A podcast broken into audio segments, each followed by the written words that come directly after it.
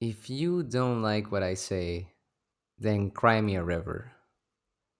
How many times do we hear this expression? And what does it mean? According to the Free Dictionary, it is said sarcastically to someone whose whining, complaints, or tears fall on unsympathetic ears.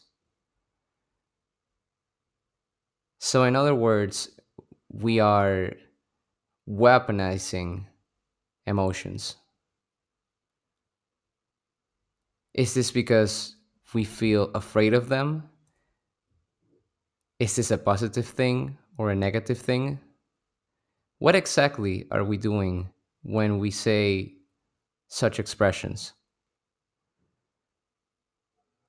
In my case, in Venezuela, we have a similar phrase, and we use it as a form of offense or aggression. And I'm pretty sure that in other parts of the world, just as this example that I mentioned previously, there are different variations of the same feeling. So it's not a cultural thing, it could even be a human thing to regard emotions as a sort of weakness.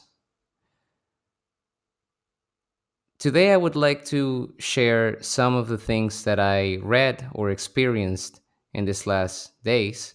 And I would like to connect these ideas with the question of what exactly is the meaning or the purpose behind these types of expressions. The first resource that I would like to point out is from an Indian comedian whose podcast is called Simple Can, who was talking about toxic positivity. What is toxic positivity? Well, we have all experienced a form of it when we focus on being optimistic to the point where we ignore the negative parts of life, or at least the discomfort of life. That includes the feelings of pain, loss, mourning. And when we experience those feelings, but our mindset is focused on toxic positivity, what we do is we ignore these feelings and we disregard them completely to the point where if somebody else expresses those emotions, we unconsciously attack them because in our mindset, we have to prevent these emotions at all cost. Another resource that I would like to point out is from the show Friends, specifically season 9, episode 6, the one with the male nanny. In this episode, Ross has a form of discomfort whenever he's faced with a male nanny who is a man who's sensitive and works with kids. In by the end of the episode, Ross and his discomfort push him to fire this male nanny, although the male nanny had done an excellent job.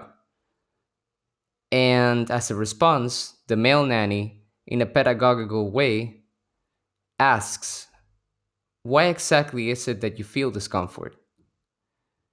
Ross replies at first in a superficial way, but as the conversation progresses, they focus on emotions, specifically on childhood trauma.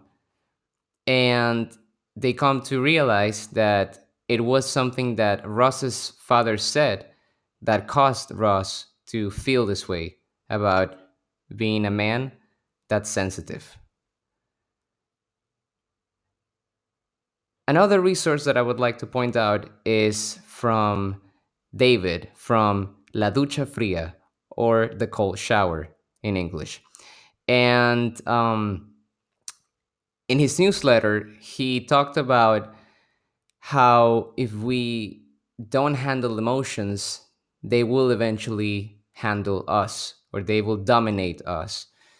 And that's also important to remember because sometimes toxic positivity ends up becoming a sort of sickness or illness that affects us instead of something that helps us to grow, which is the whole purpose of being positive in the beginning. I would like to end this resource list with a reference from our previous conversation on episode 5, where I was focusing on communication, specifically communication with ourselves in the form of introspection, and the importance of communication, obviously. So, with all these things in mind, I repeat the question from the beginning, which was what is the point or what is the purpose of expressions such as cry me a river? And is that something positive or something negative, or what is it exactly? From the materials that I have presented to you, we can first start by understanding that it is perceived as a weakness whenever we are emotional. But for example, in my case, a couple days ago, when I was unable to move further in my tasks, despite talking to my friends and despite doing everything that I could to balance my emotions, the only solution that I had was to cry. And yes, it does sound weird for me, Daniel, a 24 year old male, to talk about crying and emotions, but that is precisely the point why we need to have this conversation. Because it's still perceived as something almost unnatural, when in reality, it is part of our nature to regulate our emotions. Now, I have given you my personal example, and I have given you different resources to find inspiration for this conversation. But there's one last thing that I think it's important to mention, which is also related to this topic, and that is asking for help. That can be in the form of therapy, that can be in the form of going to the doctor or asking a lawyer some questions or reaching out to whichever expert or person that you trust on a specific field. I know it's something that's hard and it's something that we hesitate to do because we don't want to ask for help, because we don't want to be perceived as vulnerable. But the strongest people are the ones who accept that they are vulnerable. And the smartest are the ones who know that they don't know all the answers. So, the important thing of being vulnerable is not to just remain in that state, but to understand it and to embrace it instead of ignoring it through toxic positivity or to letting that state dominate us. With that being said, I would like to go to the conclusions and mention a couple more things. The first conclusion is that it is natural to feel emotions. Why is it natural? Because we are living beings that require emotions, because we're social, because we connect with each other, and in order to remain connected, we have to develop things such as empathy, not just with others, but with ourselves.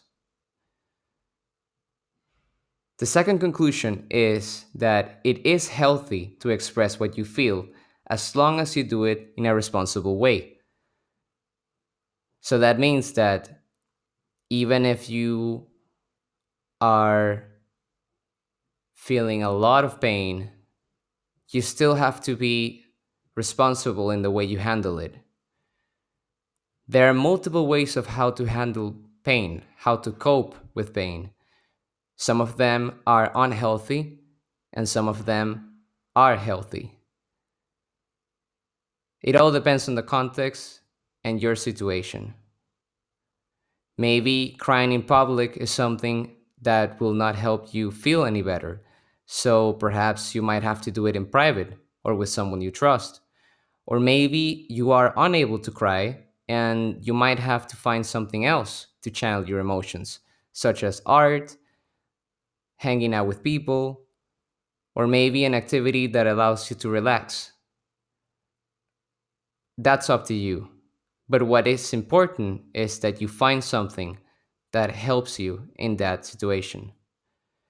Because if we don't consciously look for something that helps us, we are likely to fall into vices and negative habits that might not help us at all. The third and last conclusion is that if you don't regulate your emotions, they will dominate you. And I keep repeating this because we live in a time where being polarized and being sensitive in a negative way is becoming a trend. And what do I mean by this? What I mean is that we all have our opinions and we are looking for validation from wherever we are. But at the same time, we look to attack or to disprove whoever doesn't agree with us. That's why we polarize social media and other platforms. And we look to remain in our echo chambers with people who agree with us while also pushing away whoever doesn't. So, that part of us, which is the polarizing or negative sensitivity, as I like to call it, is something that starts or originates from an emotional imbalance. But how is that? Well, if you're feeling sad and you identify in a particular political idea, then you will blame whichever situation is making you sad to the contrary political idea, even if there's no direct connection to it. Just because your emotions are telling you that something is causing you pain, and therefore, whatever is against you, in whichever way or form, is probably the cause of your pain. But when you regulate your pain and when you understand whether something is the direct cause or not, that's when you can come up with better solutions. And moreover able you will be able to communicate and understand that in our world you might have your opinion but you also have to respect other people's opinions and work together instead of against other people. Otherwise we will all continuously create pain and we will never be able to have balanced lives for ourselves or for others. So, with that being said, I thank you for your attention. I hope that now you are more likely to cry than before. And please remember that the important part of all this conversation is not to listen to the words, but to focus on the intention. Thank you very much, and I'll see you in the next time or I'll probably talk and you'll hear me. But whatever the case might be, we'll probably have a really nice conversation. Take care.